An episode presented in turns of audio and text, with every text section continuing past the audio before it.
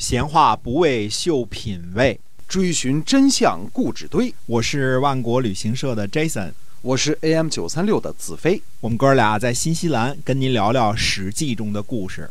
我们要想厘清一下这个公孙衍进入魏国的时间呢，就不得不说说秦惠文王时期的这个战略啊。这个呃，这个秦惠文君或者叫秦惠文王，这个时候的主主要战略呢，呃，是支持和联合魏国，消灭呃削弱北边的赵国、南边的楚国和东边的齐国。这个战略呢，最终发展到针对。东部的齐国，一直到范雎辅佐秦昭襄王为止，这是一个主轴啊。这个得，呃，这个得很重要的一点儿。诸位说呢？说 Jason 讲糊涂了。秦国不是一直在跟魏国玩命吗？怎么又变成要支持和联合魏国了呢？呃，这个地方是没错的，因为。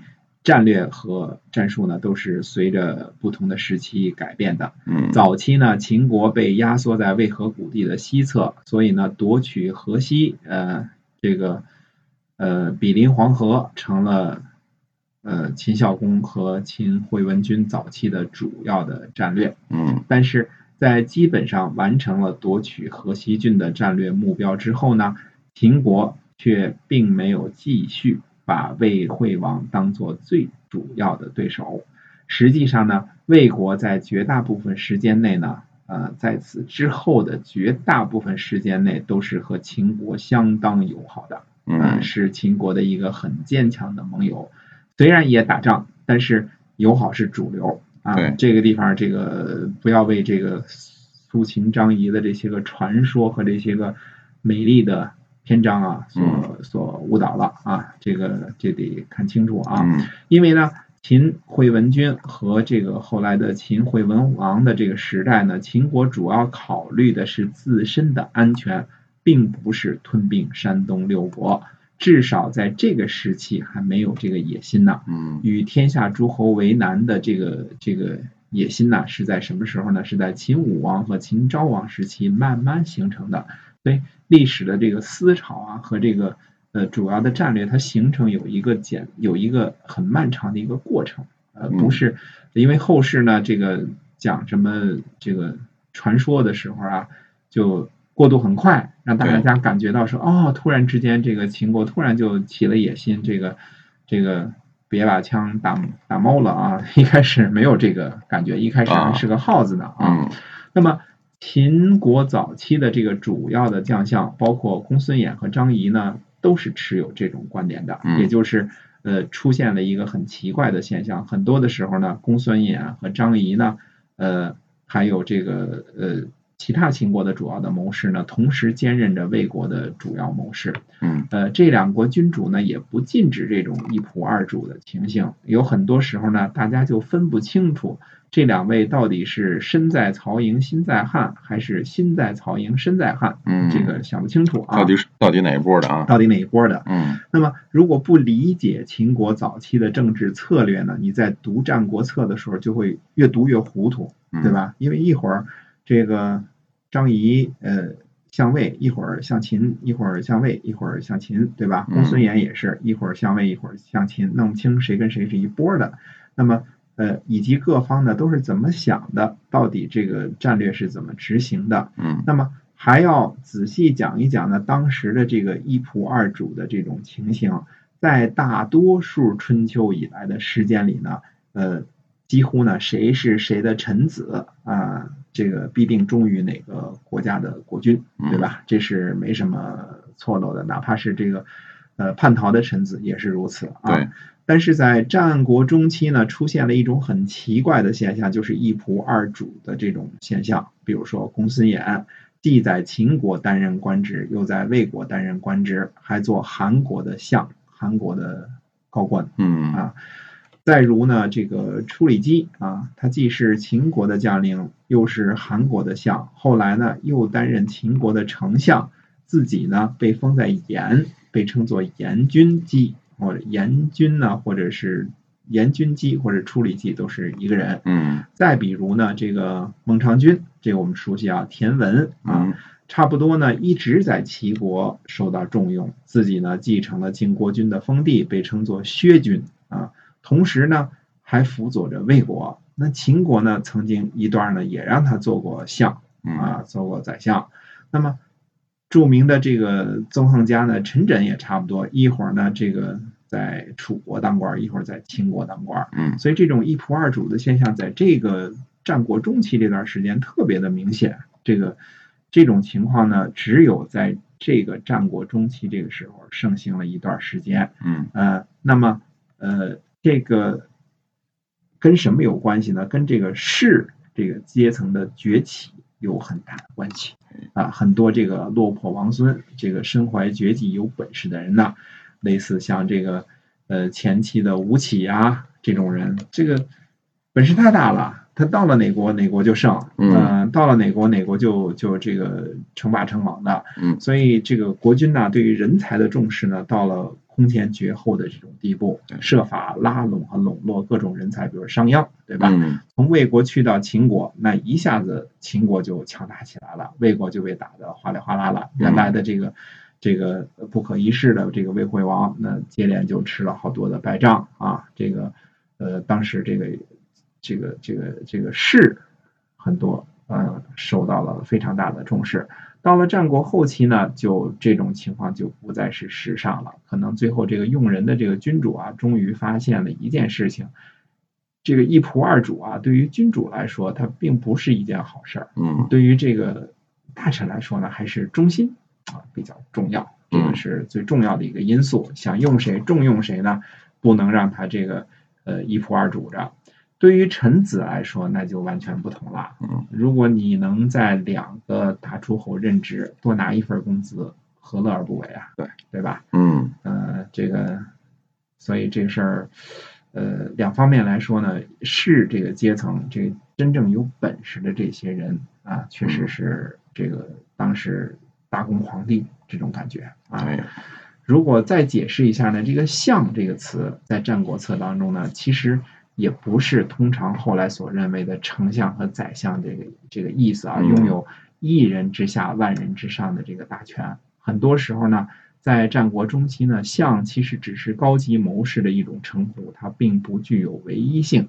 呃，有的时候呢，它是可能是多于一个人的。比如说秦武王二年呢，正是秦国任命谁呢？任任命处理机和甘茂为左右丞相，这是。文臣当中啊，权力较重的这个这个级别啊，这个较高的级别。再到后来呢，这个魏襄王呢，在田须死后呢，决定决定不了是使用公孙衍，使用这个孟尝君，还是使用张仪做相。最后呢，终于听从这个苏代的意思啊。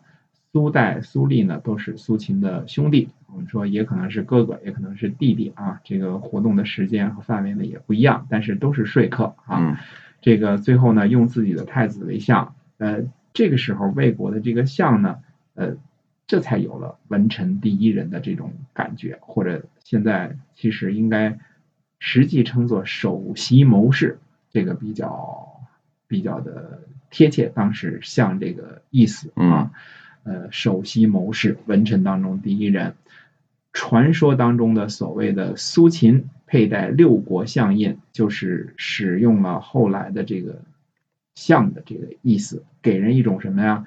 苏秦做了六个合纵国的宰相的这种错觉啊。当然，本身苏秦配六国相印这个事情极端的可疑啊，极端的不可靠啊，这个可能是绝对是瞎编的啊，这个。呃，这同时呢，也进一步这个证明了，这个就是因为你实际上是不可能跨六国相印的嘛，六个国家的第一第一大权力都给你做了，呃，这个这个文臣第一人，那那国君和其他的大臣干嘛去？怎么玩啊？对吧？因为当时除了这个大家对秦国有意见以外，是互相之间战国互相之间的这种矛盾是错综复杂、矛盾重重，经常互相之间出兵征伐的。对啊，这个。怎么可能呢？对吧？这一个人他到底忠于谁呀？你不知道了，对吧？那么，呃，这个要搞清楚当时呢这个秦国的策略和这种一仆二主的这种现象之后呢，那么再回过头来看一看公孙衍和张仪的这个想法，以及什么时候公孙衍这个入魏这件事儿啊，现在基本上可以肯定呢，公孙公孙衍是个有大能为的人嗯啊。首先他是非常有本事的人啊，呃，可是他的取向呢，却是为了自己的利益，呃，不择手段。呃，当时的这个。呃，几乎这一类的人啊，什么搜秦张仪都可以以这个方式来定义。为了取得自己的倾向之位，当然最早的就是商鞅吧，商鞅是个榜样嘛，对吧？那么，呃，甚至可以说呢，我们说公孙衍这个厉害到什么地步呢？就是合纵呃和连横的这个策略都是他发明的，嗯可以这么说啊。嗯只是呢，呃，说起连横的这个策略。早期公孙远的连横呢，跟后期的连横策略是不一样的。早期的所谓的连横呢，不过是秦国和魏国的连横，用于针对其他的东南西北的强国，对吧？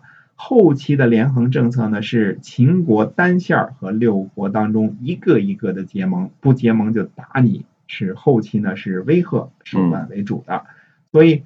后人的这个瞎编的这个张仪游说各个君主连横的这篇文章呢，呃，语义上呢也是以恫吓为主，上来就说你不那什么我就揍你这个意思啊，这个意思呢是取得对了，但这个呢应该属于秦昭襄王之后的，而且是秦昭襄王后期的秦国的策略，呃，这个呃，而且跟一个跟一个魏国人跟另外一个魏国人叫做范雎的这个。关系很大，而在公孙衍这个时期，那你说公孙衍的政治立场呢？呃，基本上可以说他没有什么政治立场，呃，翻手为云，覆手为雨而已。嗯啊，可是公孙衍呢，似乎又不是一个这样简单的人，只是为了功名利禄什么都干的人。呃，他跟商鞅这一点呢，还是有所不同的。某种程度上讲呢，他。我只是这么猜测啊，他是想证明自己存在的价值，就是靠着我公孙衍一个人儿啊，我就能够呃颠覆天下的政治形势，呃，帮了秦国，秦国强，呃，进入魏国呢，魏国昌盛，呃，什么大国国君呐、名相啊、名将啊，都没怎么放在眼里。呃，用现在的话来说呢，呃，公孙衍这个人的能量这个太大，除了追求自己的功名利禄之外呢。还要追求一种工作中的实现感，嗯。啊，我这么大本事啊，我不出来，不能不能这个显不出我能来，哎。哎，这个对于公孙衍来说呢，有一点是肯定的，没有什么呢，没有特别的忠诚的这种概念，嗯，所以说他没有什么政治倾向，对，嗯，他不是忠于某一个国家或者是某一位国君哈，对的，嗯，那相比较之下呢，张仪啊，虽然说权谋呢。好像感觉更厉害一些啊，这个胆量和机智呢也不下于公孙衍，但是他基本上是忠于秦国的啊，直到后来被魏武魏魏武王轰出来，不过那时候他也已经这个垂垂老矣啊，这个快过气儿了啊，呃，特别是呢，我觉得这个张仪呢，对于谁呢？对于秦惠文君或者说秦惠文王来说啊，那是非常的忠心的。呃，即使是后来这个秦武王不待见他了，他也能够替自己呢找出一个出路，继续在魏国混。哎，明白了这一点之后呢，这个呃秦惠文君时期的这个策略啊，当时的这个谋士可以一仆二主，以及呢公孙衍和张仪的这个抱负、政治抱负和道德呃这个底线啊、政治倾向这些问题呢。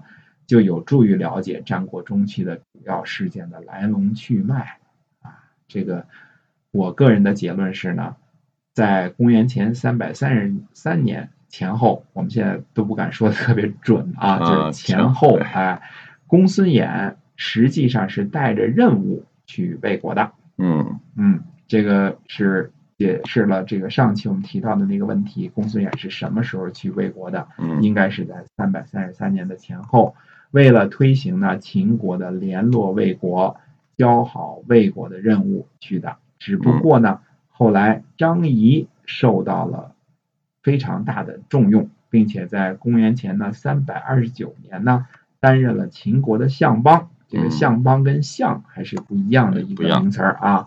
担任了相邦之后呢，而且各个方面呢干得有声有色。嗯公孙衍呢，为了自己的呃经济利益也好，政治利益也好啊，这才发明出了合纵的这种策略，哎，开始组织各国呢针对秦国。